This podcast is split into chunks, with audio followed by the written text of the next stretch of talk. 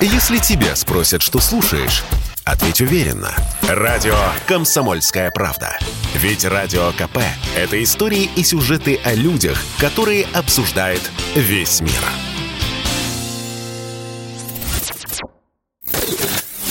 По большому счету. По большому счету. Здравствуйте, я Екатерина Шевцова, и вы слушаете программу «По большому счету». А в ней мы обсуждаем самые актуальные экономические темы России и Беларуси, нашего союзного государства. Это уже привычное для россиян и белорусов слово «санкции». Есть ли тревога? Думаю, есть. Но чем подстраховано союзное государство? 28 интеграционных программ были подписаны в прошлом году. Упростят ли эти программы нашу с вами жизнь в условиях санкций? Напомню, многие союзные программы касаются именно экономики. Это, например, промышленная интеграция, объединение аграрной политики, общие правила конкуренции, единый транспортный рынок, одни правила ветеринарного и фитосанитарного контроля и, конечно же, объединенные рынки нефти, газа и электричества. 24 марта в Бресте состоится заседание комиссии парламентского собрания по экономической политике, в котором примут участие союзные парламентарии, представители Постоянного комитета Союзного государства, Министерства науки и высшего образования Российской Федерации, Государственного комитета по науке и технологиям Республики Беларусь, Национальной академии наук Беларуси, Министерств здравоохранения, финансовых и экономических органов двух стран – и депутаты как раз и обсудят в том числе разработки и согласование проектов концепции новых программ союзного государства.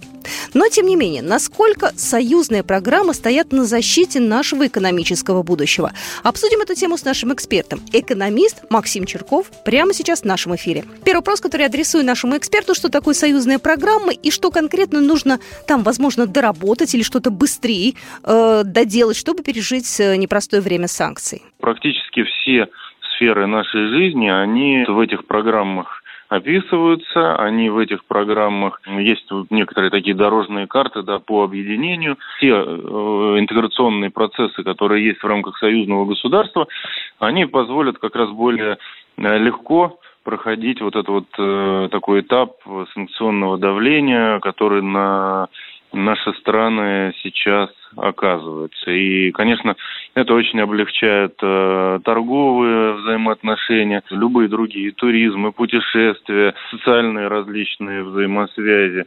Вследствие тех событий, которые мы сейчас видим вокруг Украины, а, как раз все расхождения по вот этим вот 28 союзным программам, они будут устранены.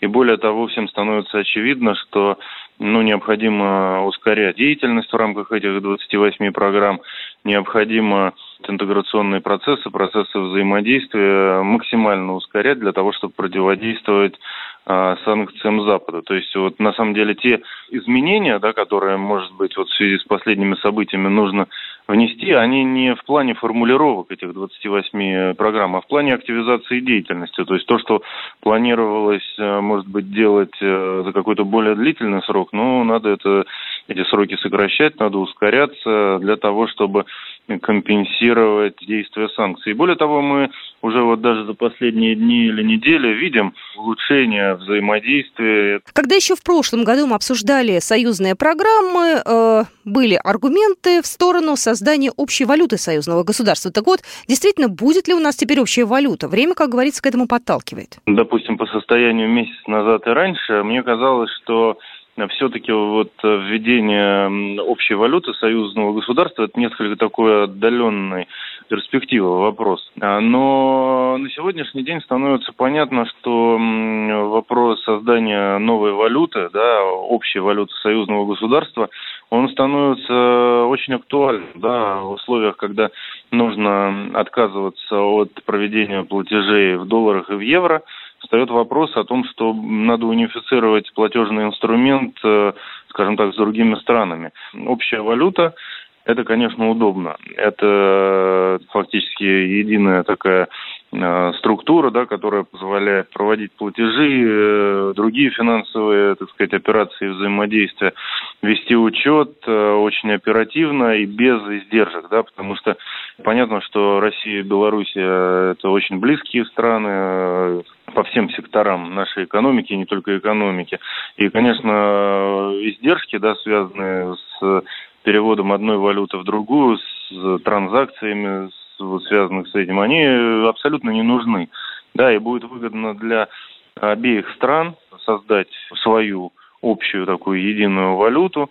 Вот, и плюсы будут на самом деле для всех, да, и, так сказать, она будет обладать большей стабильностью, и большей востребованностью, потому что, ну, понятно, чем больше людей пользуются этой валютой, да, тем, соответственно, ну, она да, более востребована, более стабильна и более удобна, на самом деле, для всех. Насколько, по вашему мнению, эта валюта будет востребована? Я уверен, что вот в случае создания новой валюты союзного государства она будет очень востребована э, по всему миру, поскольку, поскольку, конечно, сила валюты, она подтверждается экономикой. Соответственно, если валюта уже охватывает не одну страну, а как минимум две страны, то и объем экономики, объем ВВП, который, соответственно, эта валюта обеспечивается, он тоже растет. Соответственно, эта валюта будет более востребована, она будет, э, опять же, более удобная, да, потому что, так сказать, э, понятно, что создание новой валюты, оно все-таки будет призвано Э, для того, чтобы, э, скажем так, э, в большей степени ориентироваться на прямые взаимоотношения между союзным государством и другими странами, то есть прямая конвертация, минуя доллар, минуя евро.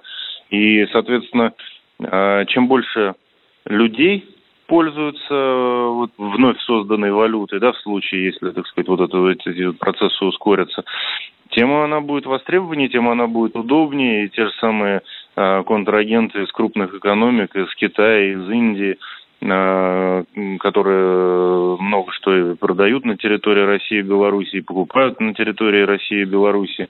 Им будет это просто удобнее использовать, у них будет меньше издержек на, на скажем так, конвертацию, да, потому что э, крупные, допустим, компании, они будут покупать за одну и ту же валюту и из России, и из Белоруссии. И, соответственно, это, конечно, всем будет удобнее. И вот эти вот интеграционные процессы в части валюты, они очень актуальны. Ну, мы это видим, на самом деле, на примере, допустим, стран Европейского Союза, вернее, не, не, всех стран Европейского Союза, а стран еврозоны, где присутствует евро, где официальной валютой является евро. Это, конечно, очень а, облегчает продвижение европейской валюты, и мы наблюдаем вот с 90 ну, даже, ну да, понятно, с 2000-х годов, э, резкий такой прирост, э, допустим, э, в золотовалютных резервов. Вот европейская валюта, она, так сказать, на равных конкурирует с долларом, где-то даже и уже обгоняет доллар. И это происходит именно потому, что большое количество стран теперь пользуются единой европейской валютой. Ну и она, так сказать, повышает свою востребованность, удобство. Вот, и поэтому она становится резервной для многих стран. Поэтому для России и Беларуси, мне кажется, альтернативы подобному развитию нет. То есть это нужно делать, да, для того, чтобы наша валюта была более привлекательна для Э, как бы для нас самих, для граждан наших стран, для компаний из наших стран, ну и для других государств. Ну и последний вопрос. У нас открылись границы уже окончательно и бесповоротно. Нет никаких препятствий для того, чтобы попасть в Беларусь. Никаких ПЦР-тестов, никаких дополнительных документов. Насколько в нынешней ситуации нам все это поможет? А, открытие э, границ, да, полная, так сказать, свобода передвижения э, в России и Беларуси, это очень важно, потому что позволяет так сказать, компенсировать а, выпадающий объем грузоперевозок, который выпал вследствие ограничения авиационного сообщения, вот оно позволяет компенсировать это э, наземным транспортом, соответственно, в большей степени, наверное, автомобильным транспортом. Мы видим, что этот транспорт очень востребован. Внутри союзного государства необходимо максимально все, так сказать, либерализовать, перемещение, бизнес, убрать все барьеры, которые только возможно, для того, чтобы ну, преодолеть вот такой текущий кризис, связанный с внешними ограничениями, со внешними э, санкциями. Вот. Ну, а, опять же, любой кризис его надо пережить, прагматично работать со сложностями, которые там возникают. Ну, я думаю, что, опять же, взаимодействие в рамках союзного государства, оно позволит ну, вот нашим странам такой вот не, такой сложный этап да, для экономики все-таки эффективно пережить. И на самом деле это будет дополнительной гарантией того, что многие из тех ограничений, которые сейчас вводятся относительно России и Беларуси со стороны западных стран, они будут э, сняты, да, потому что будет очевидно, что в любом случае экономики России и Беларуси э, продолжают работать, продолжают эффективно работать, и потери, да, сказать, которые вот возникают из-за санкций, они для всех стран будут очень ощутимы, да, и нам важно снизить потери для российской и белорусской экономики, и тем быстрее наступит э, вот такой период, когда стимулы к введению антироссийских, антибелорусских санкций